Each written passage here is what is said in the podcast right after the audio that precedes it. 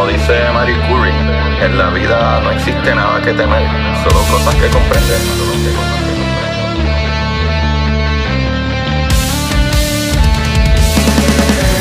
Recuerden correr y buscar la manera de aprender que más le divierta.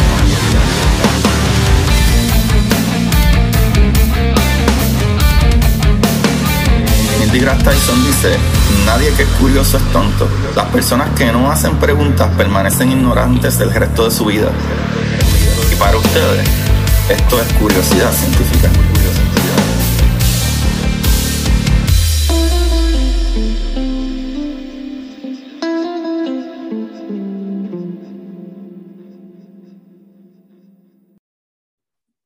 Buenas, Corio de Curiosidad Científica. Bienvenido a otro episodio más de su programa de curiosidad. Con ustedes le habla su host Agustín Valenzuela.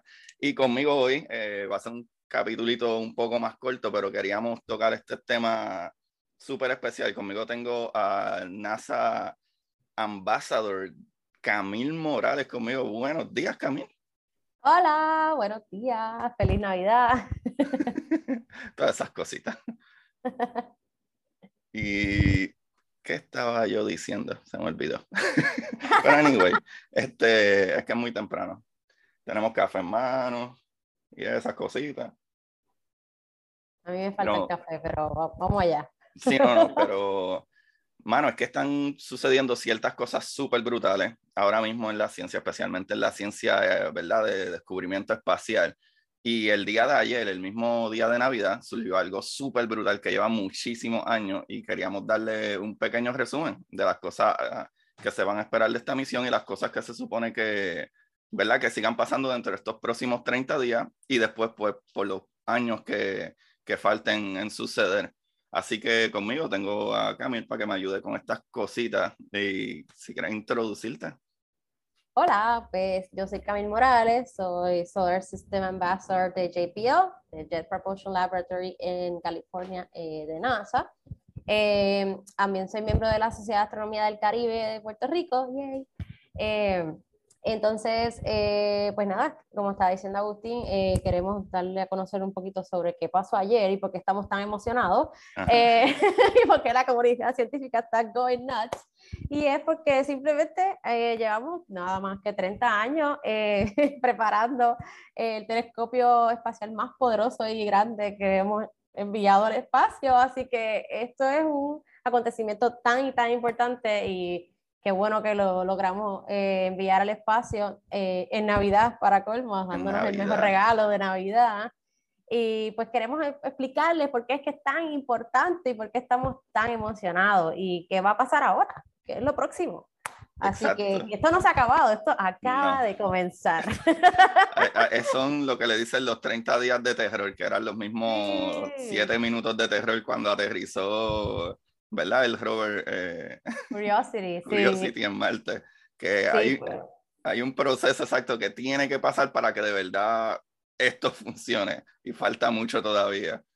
Si les explicamos por qué es tan importante que pasen todos estos eh, que vamos a explicar por encimita, eh, porque no hay nadie que pueda arreglar esto allá. Esto tiene que ser controlado desde la Tierra y pues a diferencia del Hubble, por ejemplo, que pudimos eh, llevar personas a arreglarlo, esta vez no podemos hacerlo porque esta nave pues está de camino a un punto específico en el espacio donde se va a mantener dando vueltas alrededor del Sol en una órbita estable y va a permitir que podamos tener observaciones en, en, en el infrarrojo. Y entonces Agustín puede explicar un poquito más sobre, sobre qué es eso del infrarrojo y por qué es tan importante y diferente. Eh, y nada, por eso es que estamos eh, aquí explicando poco a poco. Cuéntanos. Es en verdad que sí. Otra cosa súper brutal que, que, ya tú lo dijiste es que este telescopio es el más grande y más poderoso. Para que tengan una idea, este telescopio tiene el tamaño de una cancha de tenis, ¿sabes? Es más grande que el mismo Hubble Telescope y para colmo, la razón por la que tiene ese tamaño es porque tiene un escudo que tiene que protegerlo de la radiación, ¿verdad? De la temperatura, de lo que se llama infrarrojo, que es uno de los rangos de radiación. Y la razón por la que está tan lejos es porque eh, este telescopio coge la luz en, ¿verdad? En, una gama que es la onda más estirada básicamente de lo que es la luz. O sea que es luz que hasta incluso tú y yo transmitimos, que es luz de temperatura ya básicamente. Entonces, para poder captar esa luz, ya que todo, incluso tú, yo, todo, tiene una temperatura, este telescopio tiene que estar lo más lejos posible, ¿verdad? Para que esté lo más frío posible, para que no tenga ningún tipo de interrupción, ¿verdad? De cualquier otro medio que emita calor como la luna y nuestro planeta. Y definitivamente el sol, que tira muchísimos rayos. Y por eso está el escudo. Y eso es ridículo que hayamos hasta pensado en eso. ¿Sabes? este escudo va a estar, si no me equivoco, a unos... Eh, eh, ¿cómo Negativo 370 Fahrenheit. Un poquito frío nada más, así que los que tengan frío ahora mismo por las navidades, pues imagínense eso, eh, times like 300. sí, exacto. Así que está bien frío, bien frío para poder entonces captar esa onda electromagnética del infrarrojo. Exacto, exacto. Y lo brutal, ajá, que el escudo sí va hasta las 185 grados Fahrenheit de caliente. Eso es súper caliente, 185 grados Fahrenheit. Pero ese escudo, que lo que está a par de, de yardas nada más del, del, telescopio como tal, lo que recibe de la luz, es una diferencia brutal. Como tú dijiste, de 300, negativo, 300 y pico Fahrenheit, o sea, de frío, y al otro lado, a, unas pocas yardas, va a estar súper caliente, pero es porque ese escudo está protegiendo. Eso creo es... Que, creo que ese, más o menos lo que leí por encima, es que la, iba a haber una diferencia de 600 grados de un lado a otro. Una cosa como esa. Y entonces en la paginita que ya mismo vamos a enseñarles, pueden ver cuando ya sea ese momento en que ya haya llegado a su punto, van a estar, pueden monitorear eh, estas temperaturas desde su celular, pueden verlo. Eh, así que eso está bien nítido, bien nítido. Actually, yo creo que sería bueno poner ese pedacito que me enviaste ahorita. Déjame ver si puedo darle aquí share, que se va a escuchar en inglés, pero lo vamos a explicar. So, no se, no se preocupen. Sí, Lo que le vamos a explicar, eh, para que más o menos eh, puedan entender, es qué va a pasar ahora. Eh, vamos a entonces a a empezar a abrir el telescopio, porque el telescopio se tuvo que doblar como un origami dentro del cohete, porque era el cohete más grande que teníamos, y lo tuvimos que doblar porque era tan grande como un origami, y ahora el proceso es poco a poco ir abriéndolo, poco a poco abrir ese origami, esa florecita, en el espacio. en el espacio y que abra todo bien. Así que todo esto controlado con mecanismos, con cálculos que llevan 30 años eh, preparándose para esto eh, y todo tiene que salir bien o si no, nada funciona. Nada funciona. Nada funciona y 30 años se van por el borde y 10 billones de dólares. Así que tiene que funcionar. Así que tenemos la, la, las mentes más brillantes del mundo trabajando en esto, en colaboración de diferentes países. Así que esto está súper, súper nítido. Y, eso es algo súper brutal. Es algo súper brutal que tú dices, y es que muchas veces la gente no entiende como que, ah, wow, pero 20, 30 años, whatever. Eh, esta misión lleva más de 30 años pensada. ¿Sabe? hacer que el gobierno del dinero y convencerlos de que esto es una buena idea, esto toma mucho más tiempo. Después darle una fecha que tú puedes decir, esto va a tomar 10 años, muchas veces la gente dice, ah, pero ¿por qué tarda tanto? Ah, porque es que esto no existía. O sea, esto hay que crearlo de cero, esto no existía, esto era una idea y hay que crear todo de cómo vamos a hacer esto. Una vez eso sucede, como va a estar en un punto que se llama Lagrange 2, que es súper lejos, ¿verdad?, de, de, de, nuestro planeta, es una, de acuerdo a lo que ellos dicen, alrededor de unas cuatro veces la distancia de, ¿verdad?, de, de la Luna a la Tierra. O sea que está súper allá afuera, allá afuera no yo creo que no hemos llegado, excepto con Robert, que hemos llegado a Marte, pero humanos, lo más cerca, lo más lejos que han llegado es a la Luna, que a diferencia del telescopio Hubble, lo que está es a 300 millas, ahí arriba, 250, 300 millas ahí arriba, eso está ahí al lado, ¿sabes? Pero esto va a estar a, a 10.000 millas de distancia, una ridícula de... Va a estar a, un millón de millas. Pues mira, para ahí, un millón. Un millón. Un millón de millas, un millón. Casi pues, nada. Gracias, lejísimo, lejísimo. Pero, ajá, por la razón de que tardó tanto es por eso, porque aunque pensáramos que un momento eran 10 años, es que no, no, es que esto hay que asegurarse a nivel de, cada centímetro que todo esté funcionando, porque si no, there's no way. Es como un juego de ajedrez, hay que pensar todas las movidas antes de tomar esa movida y pues, y anticipar todos los errores todos los errores y qué va a pasar si pasa un error y anticiparse a todo. y pues siempre puede pasar un error porque eh, pues, es algo tan y tan complicado, pero no imposible y lo han hecho, lo han hecho posible. Así que vamos a ver un poquito qué, qué es lo que está pasando ahora y qué es lo que ha pasado en las, pasadas, en las últimas horas eh, con la nave. Así que para que vean una, un videito que prepararon ellos para explicarnos. Si lo puedes poner más grande, no se escucha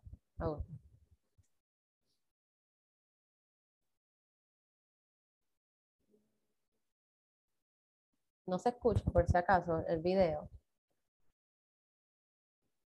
Ah. Mira, ella te está explicando, esto es lo primero que pasó. Se abrió el sun el, para que pudiera captar eh, rayos de luz y cargar su batería. Entonces, esto es una antenita para ellos poderse comunicar las primeras dos cosas más importantes, una que cargue solo y otra que se pueda comunicar. Eso es lo más, lo más importante que tenemos que hacer. Eso ya pasó. Y se comprobó que estaba cargando, ¿verdad? Sí, creo que ya Entonces, ahora lo próximo, esto es lo que va a pasar. En, en los próximos 2.7 días, eh, él, va a empezar a abrirse y va primero a abrir el Sun Shield, ¿ok? Que es el, el protector del sol. Y esto que están abriendo aquí, dale pausa si puedes darle pausa. Eso es para desviar un poco del solar wind, desviar un poco lo más posible el solar wind para que no afecte todavía el telescopio. Así que cada cosita está más que bien pensada. Exacto, qué bueno que lo mencionas, porque para que la gente sepa también lo del solar wind, es que literalmente las partículas ¿sabes? tienen momento. O sea que la luz que a uno le llega, lo que pasa es que a lo mejor la luz que a uno le llega, uno no siente que te empuja, pero en el espacio que no hay nada, no hay aire, no hay nada, literalmente una cantidad grande de luz, o sea, fotones, o sea, partículas, cosas que sí chocan, eso es algo físico y puede empujar, puede desviar. Incluso nosotros tenemos unas misiones que se llaman los Solar Air Sail,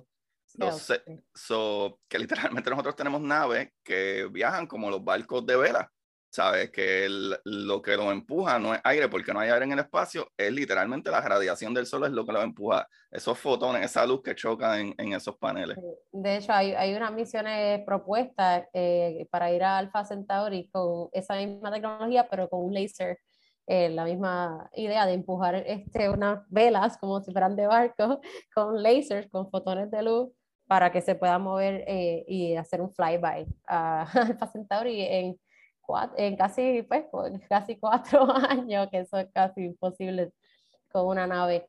Eh, una nave tomaría alrededor de 7000 años, una nave con masa, con más masa y con su propulsión propia. Así que nada, son cosas que están propuestas para el futuro de la exploración y poder ir más lejos todavía y más rápido. Eh, continuamos entonces con el video para explicar lo próximo. Entonces, abre eso para desviar ese solar wind, para evitar que empuje un poquito la nave. Y eso que están viendo es eh, el, el, espejo principal, donde es compuesto de 18 hexágonos. Está cubierto con una capa mega, mega, mega fina, más fina que el pelo de, del grosor de un pelo, de, con oro. Así que no es mucho oro lo que tiene, lo que tiene es tan y tan finito. Eso va a ayudar a que capte la, la, la luz infrarroja eh, eh, mejor, mejor que, que si no lo tuviera así que. Sí, exacto. Entonces, creo que, exacto, ya ella explicó cuándo habría. exacto, ahora están explicando lo del escudo. Ese escudo que ustedes ven, eh, toda esa parte, de verdad, como que se ve como un pedazo de aluminio gigante y etcétera, pues todo eso es el escudo. Y ese es el escudo que estábamos hablando que va básicamente a proteger el James Webb Telescope de que se mantenga la parte del telescopio frita para poder captar esas ondas de radio, digo, esas ondas de, de infrarrojo, ajá, que vienen de la distancia y que entonces el telescopio no tenga ninguna intromisión de algo de que, que, a lo mejor esté captando algo que realmente no es lo que quiere. ¿Sabe? Luz de cuerpos cercanos como nuestro planeta y, y, otros cuerpos que están cerca. No, esto es una cosa increíble. Es tan complicado que explicarlo es te vuela la cabeza nada más. Eh, tenemos que estar pendientes en los próximos días porque esto literalmente, como ellos dicen, van a ser 30 días de terror Um, luego entonces eh, se va a ir estirando para que pueda formar esa forma así de como de, de, de chiringa, así de chiringa, pues tienen que estirarlo y luego entonces eh, empieza a abrirse las cinco capas. Eh, y lo último que se abre es el, el telescopio, la parte de, lo, de, los espejos, que se termina finalmente de, la parte que está doblada, endereza hasta formar el hexágono compuesto de 18. Eso es lo último que se va a abrir. Ya luego de eso, pues eh, tenemos que esperar varias semanas eh, y meses en lo que comienzan a calibrarlo para entonces eh, utilizar todos los espejos como un ente y entonces calibrar todos los instrumentos que tiene, aparte de esperar a que se enfríe que esa es la parte más difícil, esperar también que se enfríe. Y por eso entonces el shield, eh, aparte de solamente la temperatura, es para también bloquear pues, los rayos del sol y poder captar esa, que no interfiera, como dijo Agustín, que no interfiera con esas señales que estamos recibiendo. Eh, entonces aquí que nos estamos, estamos viendo, eh, pues esto está bien cool.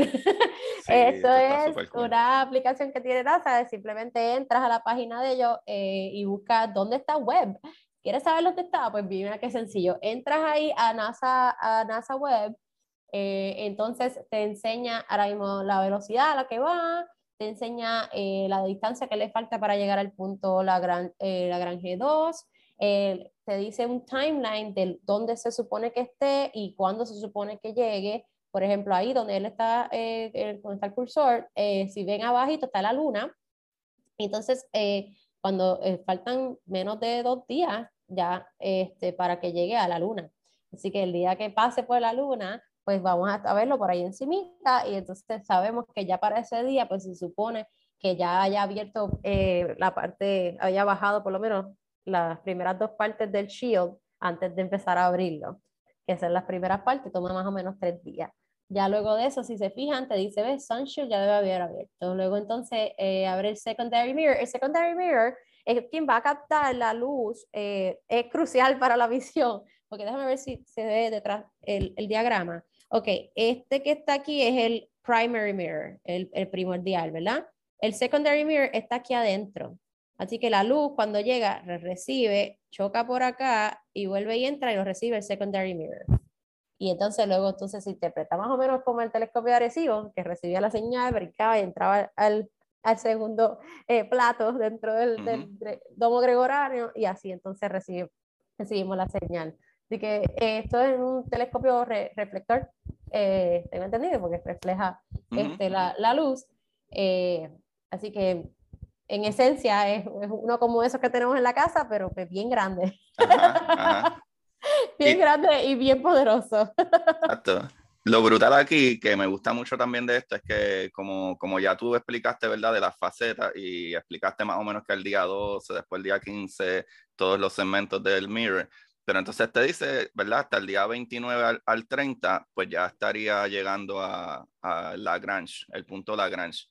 Lo cual, el punto Lagrange no es otra cosa que un lugar estable de un cálculo que hizo eh, se me olvida su nombre, pero obviamente era el apellido Lagrange, en, 2000, en el siglo XVIII, él hizo un cálculo de, que se llamaba The Three Body Problem, como el problema de los tres cuerpos. So, él hizo un cálculo de que como tres cuerpos pueden básicamente orbitar de una manera estable. Y hay cinco puntos, ¿verdad? Alrededor de nuestro sistema que son Lagrange, pero hay solamente, si no me equivoco, dos que son realmente estables y uno de ellos coge un montón de sol, así que el punto perfecto era el Lagrange 2 como tal. Y el Lagrange 2 es porque la Tierra va a estar entre medio. Así que como eh, dice, va a tener una protección extra de los rayos del Sol eh, para tener menos interferencia total, eh, totalmente. Entonces siempre va a estar en órbita, eh, orbita el Sol, pero va a tener la Tierra al ladito todo el tiempo establemente, así que pues va a tener doble protección para poder hacer su trabajo correctamente. ¿Qué es lo que va a hacer finalmente? ¿Qué es lo que va a hacer este telescopio que, está estamos aquí tan emocionados y que toma tanto trabajo poder abrirlo? ¿Qué es lo que va a hacer? Ok, algo súper brutal, súper brutal. Es que vamos a empezar con este ejemplo. Nosotros siempre supimos que deberían de existir otros planetas allá afuera. ¿Qué sucede? Los planetas son súper, súper, súper pequeñitos al lado de la estrella. Y siempre por cálculo, era bastante obvio que contra nuestro sistema tenemos ocho planetas y un montón de roca alrededor. Es imposible que otras estrellas, que hay billones de billones allá afuera, no existan. Pero en el 1992 fue que vinimos a realmente observar, ¿verdad? Uno de los planetas y fue con el telescopio. Ahí está. Yes. Y lo más raro fue que fue, no fue un planeta, exoplaneta común como los que hemos estado descubierto ahora, sino fue un exoplaneta orbitando un pulsar. eso nada más es rarísimo y actually fueron dos. Eh, y nada más eso, pues nos, nos, ha tomado sorpresa, hemos dado cuenta que esos son bien raros. Encontrar un exoplaneta orbitando un pulsar, que es una estrella que ya está, ya está muerta. So. Um, entonces, eh, continuando lo que él está diciendo, eh, que de las esas cosas que Carl Sagan siempre decía, de todos esos mundos que, que deben estar orbitando otras estrellas y 20 años después, luego de que ya él no está con nosotros, eh, se hubiera estado impactado de que hay más de 4.000, hemos descubierto más de 4.000. y eso solamente con, con dos o tres naves y con pues, personas que están siempre pendientes al espacio, están haciendo esos cálculos y estar pendientes a estas observaciones para poder descubrir tantos y tantos, tantos planetas fuera del sistema solar y pues llenándonos de esperanza de contestarnos esa gran pregunta de que si hay vida en otro, en otro lugar. Y pues este gran telescopio nos va a ayudar a llevar ese, esa, esa investigación a otro nivel. ¿Y por qué nos va a llevar a eso? Porque nos va a dejar de eh, estudiar la atmósfera de estos planetas. ¿Y por qué esto es tan importante? Porque pensábamos, ah, ya estábamos estudiando la atmósfera. No, no, no tenemos el equipo todavía, esa tecnología para poder estudiar la atmósfera de planetas que están tan y tan lejos. Tienen que pensar, gente, que estos planetas están tan lejos que, por ejemplo, si digamos que hay uno que está eh, más o menos, está lejos, ¿verdad? Y, están mirando de allá para acá, estarían viendo a lo mejor los dinosaurios a la Tierra. Así que así de lejos está la cosa. Eh, es, es, un poco frustrante esta búsqueda porque estamos viendo realmente en el pasado. Eh, eh, así que el que esté mirando de allá para acá y está mirando el pasado de la Tierra y a lo mejor está viendo la Tierra en un momento que no fue habitable. Así que esto es, mira, pura suerte. Exacto, exacto. Sí, porque como funciona así, como, como Camille dice, todo toma un tiempo de llegar de punto A a punto B, incluso la luz. O sea que la información que salga de allá, por ejemplo, la estrella más cercana, ¿verdad? Este, Alpha Centauri, ¿cómo es? Este, no, no. Eh, próxima. Próxima, próxima.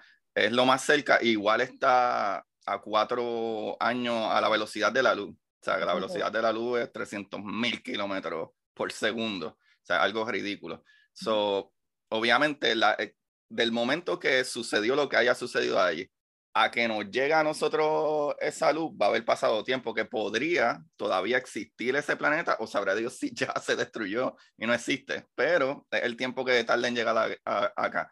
Y algo súper brutal que se puede eh, añadir a lo que ya tú dijiste, Camila, es que las maneras de nosotros poder estudiar, y es increíble que nosotros tenemos sobre 4.000 exoplanetas confirmados pero la manera que nosotros lo estudiamos, imagínense cuando nosotros en nuestro sistema queremos ver a Mercurio pasando por el frente del Sol y lo que vemos es micropunta. Así. Y nuestro Sol está a, 150 millones, ¿verdad? De, de, kilómetros. Estas cosas están a números ridículos de distancia de la velocidad de la luz. ¿Sabe? O sea que poder observar eso es ridículo. Pero este telescopio, como no necesita que el planeta pase por el frente del Sol para ver ese cambio, either de, el, es como un jueguito que tiene de gravedad, o, ajá, o, o simple y sencillamente el tránsito. no vamos a necesitarlo si estos cuerpos ya emiten una radiación, o sea, y lo único que necesitan es una temperatura, y todo tiene una temperatura. Y eso es lo que este telescopio es una bestia.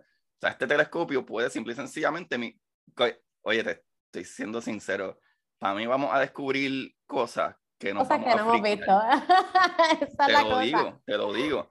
¿Te acuerdas cuando prendieron el Hubble? Que tú veías la estrella y siempre se veía ahí, y cuando prendieron el Hubble, que lo pusieron unos 10 minutos o 12 minutos a mirar en un punto en el espacio, de momento todo estaba cubierto por galaxias, que era se llama el Hubble Deep Field View y es una foto que tomó, actually, eh, no, fueron, bueno, empezaron con 10 minutos y después siguieron estudiando la, la, misma área hasta poder captar la luz de, de, de muchas galaxias.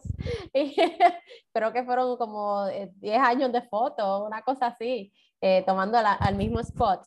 Eh, y ese cuadrito, como tú dices, antes se veía un cuadrito negro, pensamos que no había nada y de momento, luego de, de estudiarlo y tomar la misma área, pudimos ver todos esto. Y cada punto ahí es una galaxia. Entonces, ¿qué vamos? Eso es solamente en el, en el campo electromagnético visible, que nosotros podemos ver. Pero este telescopio que viene ahora nos va a permitir, por ejemplo, coger esta imagen y tú ves esas que están en rojita, que están bien lejos. Esas rojitas son las más lejanas que hay en esa foto. Entonces, este telescopio va a poder ver eh, galaxias más lejos que esas. Eso significa más, eh, más eh, antiguas eh, mientras más lejos, mientras la, luz se tarde más, pues más antigua es. Así que podemos ver literalmente en el pasado. Así que esta máquina es literalmente un time machine, una máquina del tiempo que nos va a permitir ver las primeras galaxias que se formaron luego del Big Bang, luego que se empezó a enfriar el universo, luego de esa gran explosión. Eh, cuando empieza a enfriarse y a formarse y eso, esas nubes de gas empiezan a formarse en galaxias, las primeras galaxias, esa, esa, es la luz que va a poder captar este telescopio porque está en el, eh, va a captar el, la luz electromagnética en infrarrojo, que es esa onda que se tarda más.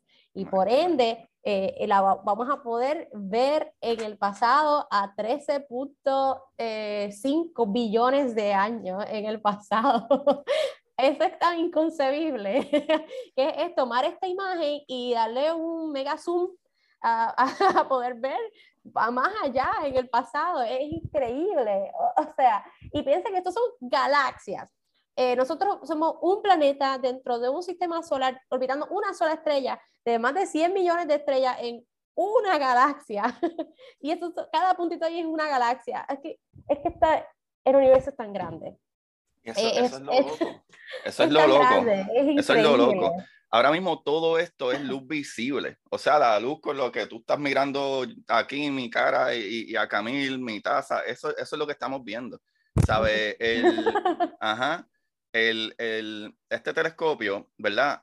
Va a coger la luz de todo lo que tenga una temperatura y ya. Y todo, todo lo que tiene, hasta las partículas, ¿sabes? Tienen una temperatura, todo tiene temperatura, ¿sabes? Por eso es que yo puedo hasta dar este ejemplo. Muchas veces cuando uno habla de qué es lo que emite luz, uno piensa en el sol emite luz, este, la bombilla emite luz, qué sé yo, las estrellas, ¿verdad? En general. Pero ahora mismo la misma luna, que uno dice, no, la luna no tiene luz propia, la luna refleja el sol. Reflejo del sol. Y sí, es cierto en ese aspecto, en luz visible, pero la luna tiene una temperatura. Y, ¿verdad? Y la temperatura de la luna también eh, sigue siendo ¿verdad? un tipo de luz, exacto. rango de luz, porque de infrarrojo, la luna emite temperatura, o sea que el rango de, de, luz infrarrojo, que es lo que va a ver este telescopio. Y de hecho así fue que se descubrió, ¿no? Eh, que, que, se dieron cuenta que había una diferencia de temperatura al lado donde no había luz, y es como que adiós, pero hay algo aquí que yo no estoy viendo. Y, y así fue que se descubrió realmente el infrarrojo y todo esto, así que eh, esto es increíble, realmente somos apenas este, ciegos dentro de este mega universo. Y este gran telescopio, este, esta maravilla de la ingeniería, como mencionaron ayer en el, en el video en vivo en español, que es otra cosa que me tiene bien contenta, que, que nos tienen este, aquí viendo los despegues en español, eh, para que todo el mundo pueda entenderlo, la comunidad latinoamericana. Eh, es algo increíble una maravilla que vamos a sacarle el jugo, como decimos acá en Puerto Rico. Vamos a sacarle el jugo, definitivamente estamos locos porque llega a su punto eh, y vamos a tener una gran paciencia eh, cortándonos las uñas, mordiéndonos las uñas como dicen por ahí, pero vamos a, a, esperar que llegue a su punto, que lo podamos alinear correctamente, que todos estos científicos que dan su vida para poder estar ahí a diario con esto y que no cometer ningún error, para que esto se dé y que podamos entonces descubrir, wow, el pasado, nuestro pasado de nuestros ancestros. nosotros podríamos ver, nosotros podríamos ver, de acuerdo a lo que los eh, científicos dicen, las primeras galaxias que se crearon en el universo, que todavía con la onda de luz de radio no podemos ver. El radio es una de las mejores ondas, ¿verdad? De, de, de luz, ¿verdad? Los mejores rangos, debería decir, de luz.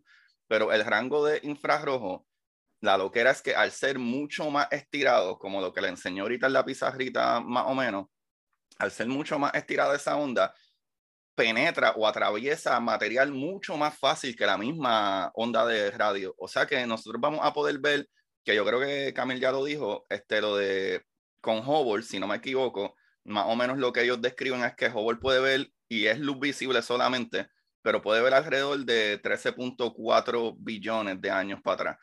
Y este telescopio va a poder ver de aparentemente alrededor de unos 13.5, eh, 13.7. Actually, yo creo que es 13.7. 300, de 100 a 300 años después del Big Bang. Eh, millones de años, perdón. es que esto es términos astronómicos.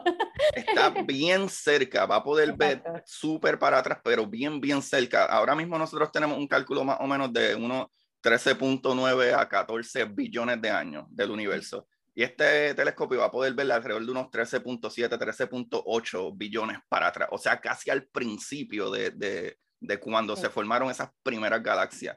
Y eso es lo que queremos saber, no, no tanto cuando empezó el Big Bang solamente porque tenemos el Cosmic Radiation que podemos medir esas cosas, pero eh, lo que queremos ver es cómo cuando empezó a enfriarse, cómo se empezaron a formar, eh, que, que, eso es lo que queremos, cómo cómo se empezó a formar todo esto para llegar a, a donde estamos ahora, que hay vida en un planetita, en medio de la nada. ¡Wow! Uh, que estamos cuestionándonos precisamente esto. Así que como, ah, estamos literalmente yendo para atrás en el tiempo a conocer el, el comienzo de todo lo que conocemos que existe es algo increíble. Increíble. Y hopefully contestar la pregunta, si realmente, que es la pregunta más famosa de todos los tiempos, ¿estamos solos, verdad? En el universo, porque de acuerdo a los cálculos es casi imposible que estemos solos. Y puede ser que este telescopio, eh, ¿verdad? al poder observar con más facilidad esos exoplanetas y exolunas también, eh, se puede ver la luz que atraviesa alrededor de esa atmósfera y etcétera. Y nosotros, que somos tan ingeniosos, la raza humana, sabemos qué tipo de rango de luz, ¿verdad? Refleja eh, diferentes materiales en la atmósfera. So, podríamos mirar en esa otra atmósfera de esos otros planetas qué tipo de luz está reflejando esa atmósfera y decir, ah, mira, y parece que hay oxígeno, parece que hay nitrógeno, ah, parece que hay metano. Y hay ese tipo de elementos solamente se pueden crear con cosas orgánicas, creando eso, convirtiendo eh, el, alimento que sea que coman en ese tipo de, de gas o ese tipo de elementos. Y eso es... Según lo que conocemos hasta ahora. Según lo que conocemos hasta ahora, pues, si encontramos ese tipo de cosas, pues nos va a dar eh, pues una confirmación de sí, sí o no. Sí, eh, y nos va a ayudar, exacto, porque ah, ya sabemos que hemos descubierto tantos exoplanetas y toda la información que tenemos es simplemente con cálculos indirectos, o sea, que, es una cosa increíble, toda la información que podemos obtener con estos cálculos y con este espectro, eh, con un espectrómetro, que es lo que nos permite eh, entender la, de la composición de la luz que estamos viendo, que es precisamente lo que eh, uno de los instrumentos que va a tener el James Webb es un espectrómetro que va a permitir eh, ver esto. Eh, también no sabía si sabía que él, va a poder ver en el campo visible.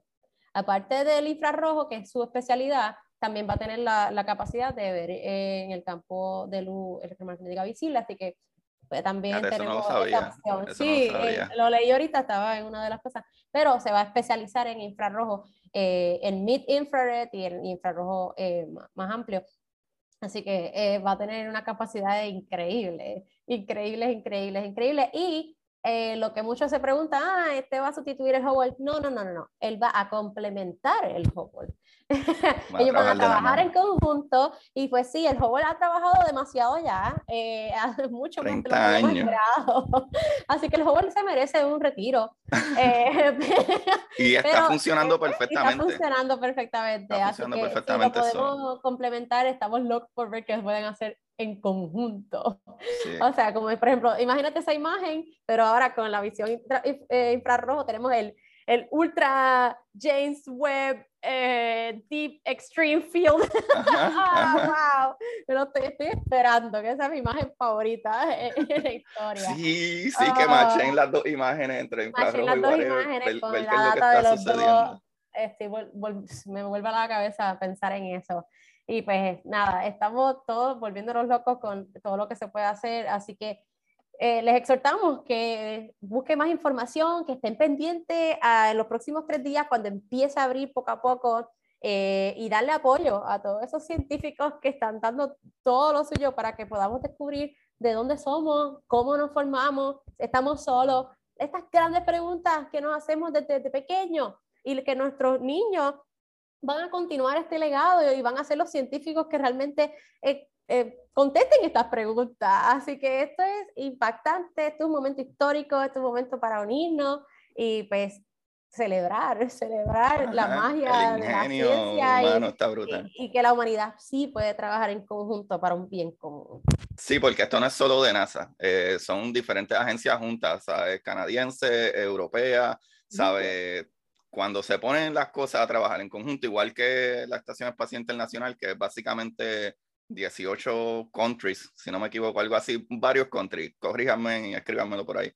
Este, Y sí, lo que estábamos hablando para los que, eh, para que lo vean visualmente y es mucho mejor, es que imagínense esta foto que ustedes están viendo, que esto es solo luz visible imagínense entre medio de todo esto, todos estos puntitos, estas áreas negras, probablemente hay otras cosas que no podemos ver y con el James Webb sí se van a ver. O sea que añadan entre todas estas áreas negras muchísimos más puntos de todo lo que se añadiría, ¿verdad? Si eh, el James Webb estuviera mirando entre medio de las mismas áreas de, ¿verdad? Que ya el Hubble observó.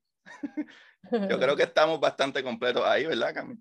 Ya, si necesitan alguna contestación, alguna duda que tengan, nos, pueden contactar en las redes sociales, con mucho gusto le vamos a ayudar a entender esto porque realmente es algo que es bien complicado eh, y es una gran maravilla, así que no, no, no, nos importa que lo sepan y que por favor que conozcan sobre ello y que lo entiendan, porque esto es algo que es un telescopio para el mundo, para todos. Así que es importante e imperativo que conozcamos sobre él y que, pues, y que, y que nos emocionemos juntos. Sí, sí, danos tus redes, Camil, que de verdad que aparte que eres embajador de, de NASA Space, eh, eh, Dios mío, siempre se me olvida. Eh, Solar System Ambassador. Solar System Ambassador. es un poquito largo. Solar System Ambassador de NASA, también eres parte de, de um, Astronomía del Caribe, ¿verdad? Sí, Asociación Astronomía del Caribe, sí. y Eddie, eh, Eddie, no apareciste, pero... Ah, pero Eddie, Eddie mismo lo, verán en, un video pronto en la, en, la, página de la sociedad que nos pueden seguir en Facebook, eh, Sociedad de Astronomía del Caribe. También tenemos nuestra página sociedadastronomía.com, eh, donde mantenemos siempre pues, las noticias más, eh, recientes de astronomía. también me pueden seguir en mi página de Instagram, el arroba kilomora. En Twitter también estoy como Kilomora, eh, pero nada, en Facebook eh, pueden conseguir eh, también como Camil Morales Lebron. Así que cualquier cosita se pueden comunicar a través de ahí y con gusto les explico lo que necesiten. Nice. Y a mí ustedes ya me conocen, me pueden conseguir como Curiosidad Científica Podcast en Instagram, Curiosidad Científica en Twitter.